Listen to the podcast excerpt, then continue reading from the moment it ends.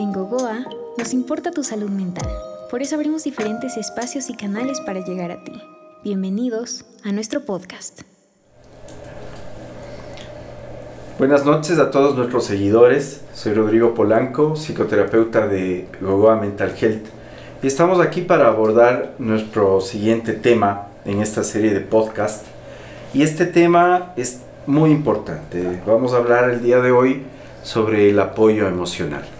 Le doy la bienvenida a Joaquín y le doy la bienvenida a nuestra mascota, el gordo, eh, porque fundamentalmente en estos tiempos las mascotas, los animalitos en general, se han transformado en un apoyo emocional muy fuerte para una serie de trastornos, para una serie de alteraciones emocionales en los individuos.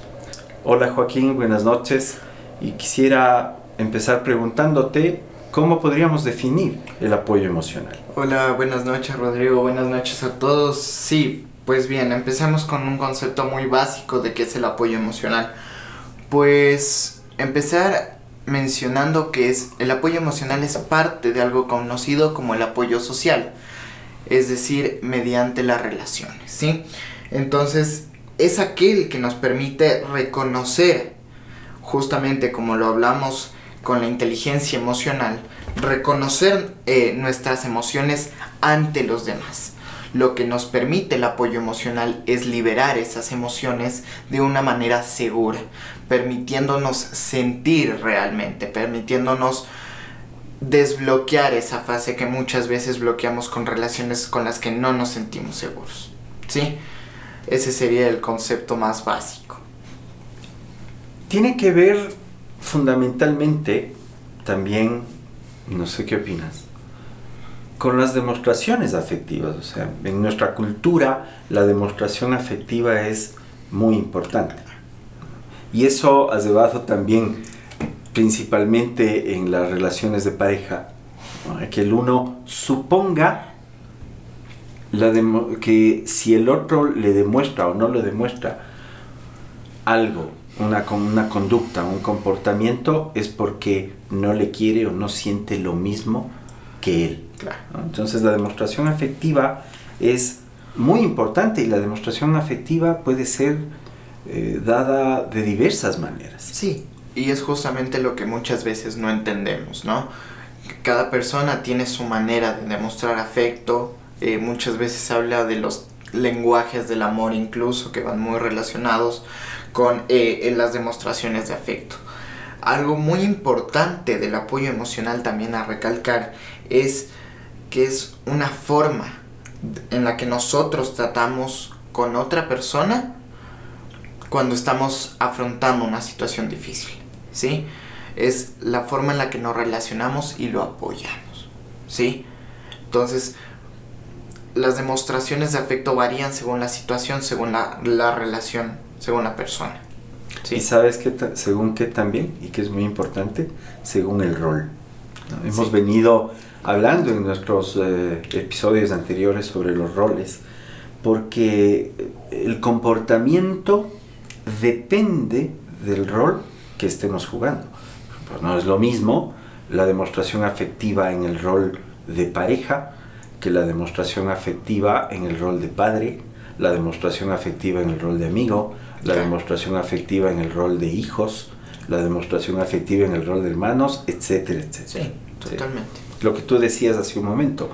A ver, la contención que yo le puedo dar a mi pareja, a un amigo, la contención puede estar simple y sencillamente dada por escucharle al otro sin estarle tocando, sin estarle abrazando, sin darle un besito, qué sé yo, este tipo de cosas que la sociedad y la cultura nos ha impuesto. Impuesto, exactamente, nos ha impuesto como demostraciones afectivas únicas. Entonces hay que ir rompiendo también este, estos paradigmas, estas imposiciones sociales, porque va a ser la única manera de que los conflictos, especialmente en la en el rol de pareja, que la pareja se transforma de cierto modo en, un, en el caldo de cultivo del conflicto, por lo que decía hace un momento, por la suposición. Y sí, que como, ve, como venimos hablando continuamente, la suposición es uno de los peores problemas en las relaciones eh, de los seres humanos en general. Eh, este, este, esta sensación de suponer no solo lo que el otro siente y cómo lo debería demostrar, sino las emociones del otro.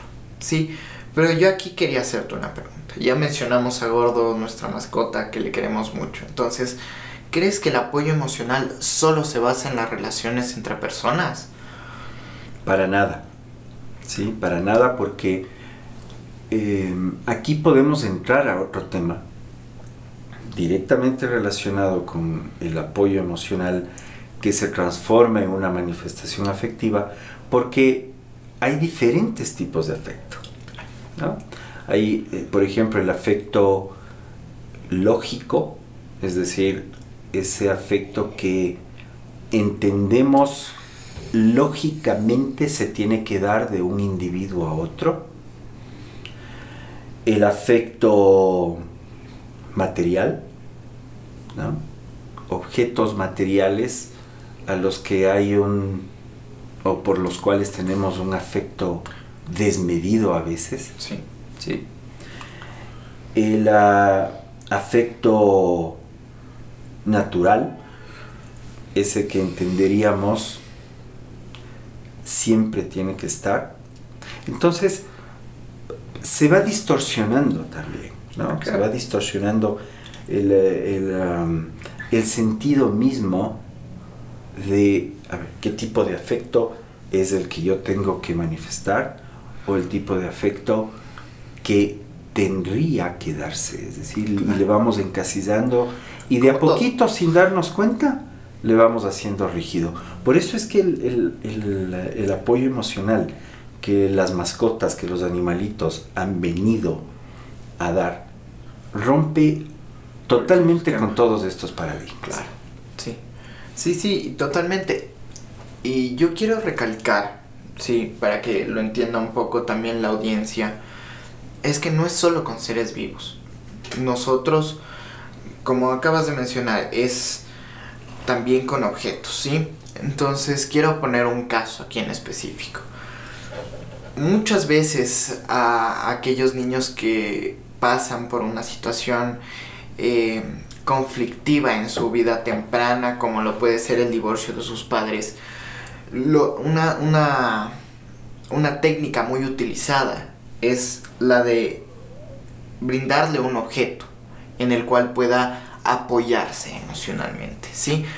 Entonces, eh, es muy común ver eh, el peluche, el, el, caballito de madera, etcétera, que reflejan muchas veces la falta que, que, necesitaba el niño, la falta de presencia de alguien o de algo que, que reemplaza que el objeto oculta o ayuda al niño a aceptar esa falta de, de, alguna relación y puede empezar a desarrollarse, ¿sí?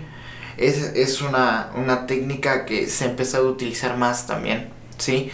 Y, me parece muy interesante cómo simples objetos inanimados pueden llegar a representar tanto para una persona. Sí, pero aquí hay un problema. ¿no? que podría funcionar, podría compensar el afecto o parecer que compensa el afecto. Claro.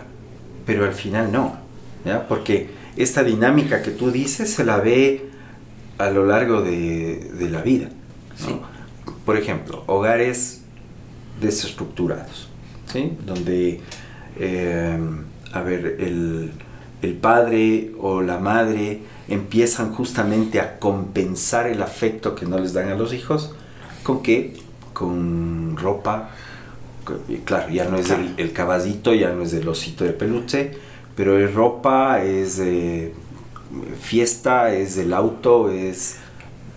y, la parte afectiva no, no, es va quedando vacía. Claro, totalmente, pero yo no me, no, no me estoy refiriendo hacia eso, hacia suplantar hacia que los padres suplanten el afecto con, otro, con otra cosa o con objetos inanimados, ¿sí? Eh, esto se les conoce como objetos de transición. Entonces, se les brinda a los niños cuando están en una época conflictuada, ¿sí? Eh, justamente durante el divorcio, digamos, o durante el fallecimiento tristemente de alguno de sus padres. Es difícil que el niño acepte esta situación o que se sienta cómodo en un inicio y lo que les brindan estos objetos es la seguridad de que no están afrontando esta situación solos porque muchas veces tienden a alejarse de la madre, del padre, de, de sus círculos cercanos, sus familiares cercanos y lo que le brinda este objeto es la posibilidad de es como no sé cómo explicarlo. No como una cuerda sino más bien como una, una puerta abierta representando que no están solos y que pueden superarlo ¿sí? como un puente como un puente justamente sí. Entonces justamente no voy a suplantar el cariño de los padres por otra cosa, sino en situaciones muy, muy extremas. Más como una, como ligar. Exacto, como ligar.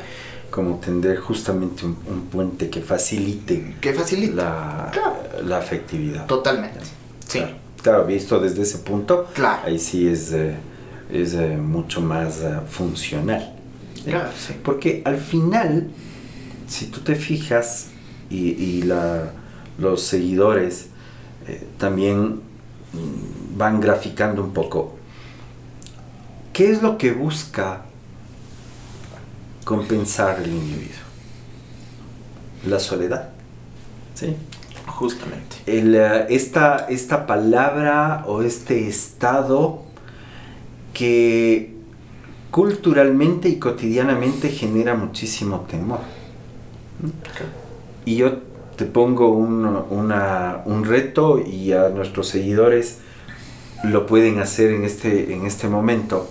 Si ustedes googlean y ponen la palabra soledad y ponen imágenes, van a ver que la mayoría de imágenes son obscuras, son en blanco y negro, que reflejan negatividad y no necesariamente. Es, es a ver. ¿Qué es, la, ¿Qué es lo...? A ver. La primera palabra que venga asociada si yo te digo soledad. Para mí es tristeza. Ya, ¿ves?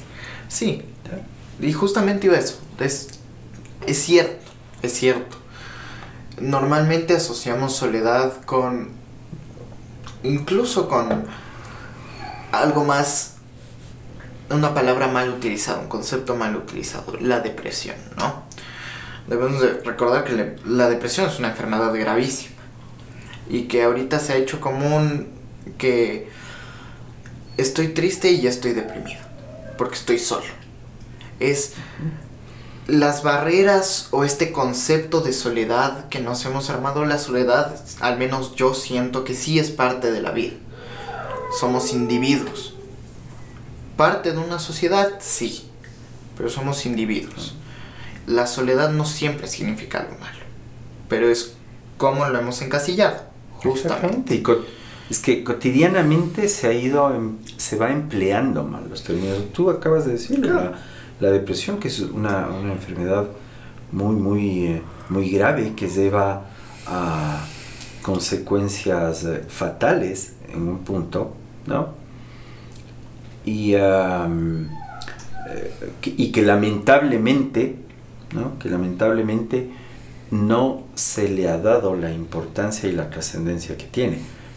En un punto podríamos abordar solamente el tema de, la, de la depresión para y que nos va nos podrás llevar algunos, eh, algunos episodios, tal vez, ¿sí?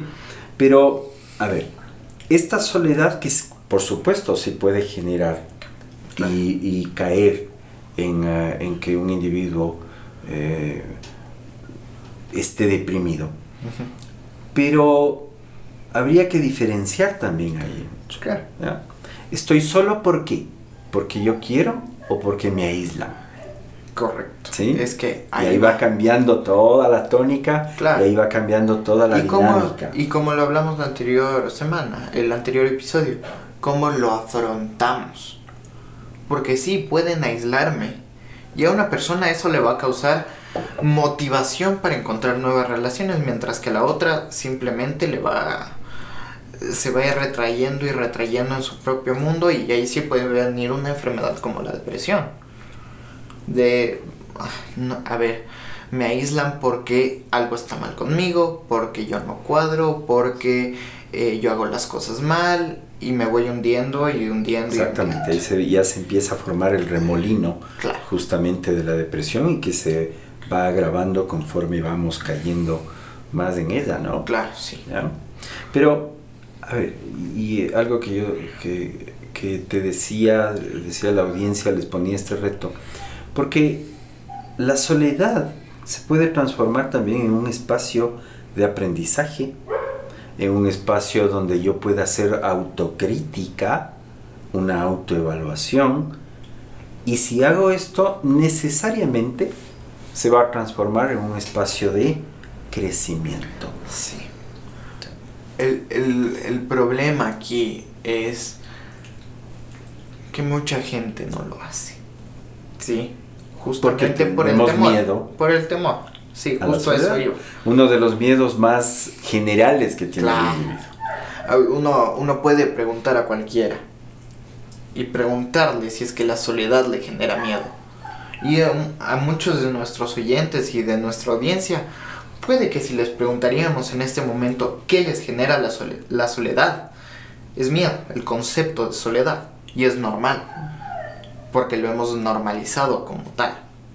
Sin embargo, justamente estamos abriendo este espacio para que ustedes, oyentes, nos escuchen también que la soledad puede ser un espacio de crecimiento. ¿Sí? Y ahora para volver a volver el protagonismo a, a- a nuestras mascotas, ¿por qué justamente la mascota se ha vuelto un apoyo emocional gigantesco? ¿Qué crees tú? Porque hay toda una explicación. ahí, Claro. ¿no? Hay todo un trasfondo. Pero partiendo desde el punto más simple, la compañía. Al nosotros sentir, más que nada, los animales son seres muy puros.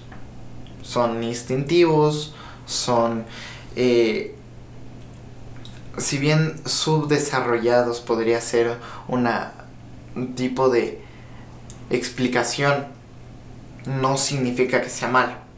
Los animales están ahí porque nos quieren, porque son puros, porque desarrollan esa conexión eh, sin ningún ramo por detrás, sin ninguna segunda intención. Exactamente. Esa es la razón. Básica, sí, ¿no? a eso iba. El animalito no tiene prejuicio, el animalito no tiene una doble intención, el No tiene animalito eh, no tiene la motivación detrás de buscar algo necesariamente, sino que como tú decías, es puro, ¿no?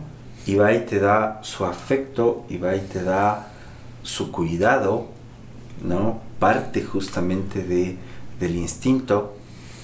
Y claro, en su momento, esa persona que puede sentirse sola, que puede sentirse triste, no necesariamente deprimida, sino triste, o que puede tener, por ejemplo, un trastorno de ansiedad, de los varios trastornos de ansiedad que hay. Viene el animalito y eh, brinda el apoyo necesario para qué? Para que se abra una puerta Claro. y se pueda ir manejando, ¿no? Pueda, eh, la, la persona pueda ir encontrando herramientas para manejar El mismo puente. el proceso de. El mismo puente. ¿no? Y se transforma Claro. en un puente Sí. sumamente funcional y sumamente necesario. Y creo que, ¿sabes dónde más se vio reflejado esto? Durante la pandemia. Mucha gente adoptó. No- nosotros le adoptamos. Y si bien te da una vida, una vuelta 360 a tu vida, te das cuenta de que es para, para mejor. para mejorar, ¿sí? Para tener un mayor desarrollo incluso. Porque sí, nos sirve como ese puente hacia eliminarnos de esa realidad negativa que, que al menos que varios tuvimos durante la pandemia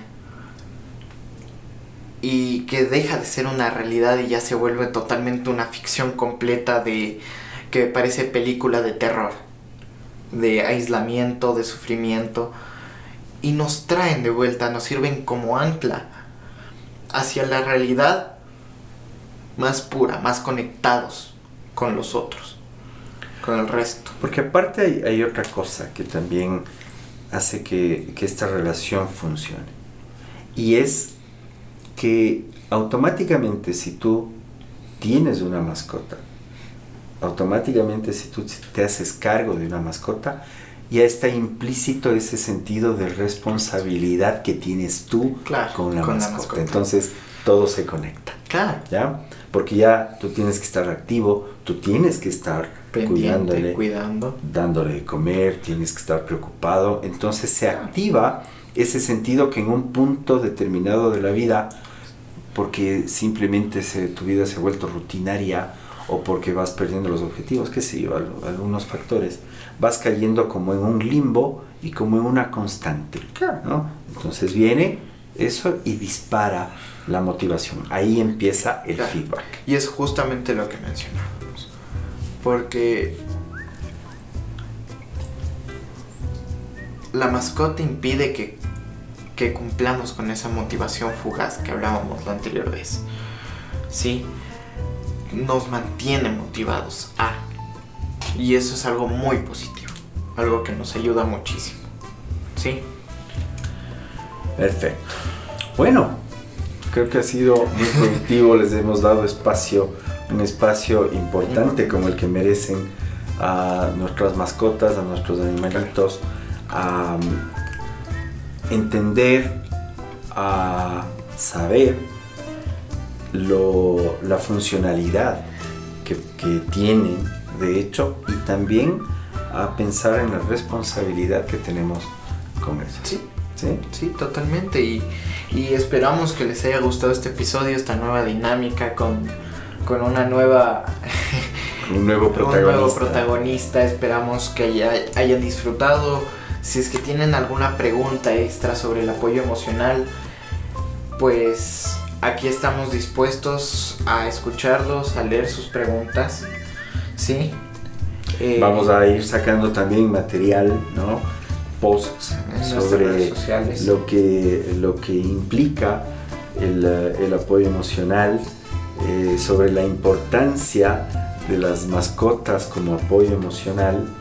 Y eh, bueno, seguiremos en esta dinámica, esperamos que todo, todos estos temas que los tratamos así, de esta manera informal, cotidiana, pero productiva, sea importante para ustedes. Muchas eh, gracias por su atención de mi parte. Solo eso, estén atentos a nuestras redes sociales justamente para seguirse informando sobre este tema, sobre otros temas nuevos y eso sería todo. Recuerden que estamos abiertos. Justamente si es que necesitan algún otro tipo de apoyo, recuerden que tenemos ahí a, disponibilidad nuestro número de teléfono para que puedan contactarse con Rodrigo y agendar su cita. Y eso sería todo por este episodio. Esperamos verlos la siguiente vez y que les haya gustado esta dinámica. Muchas gracias. gracias. Hasta luego.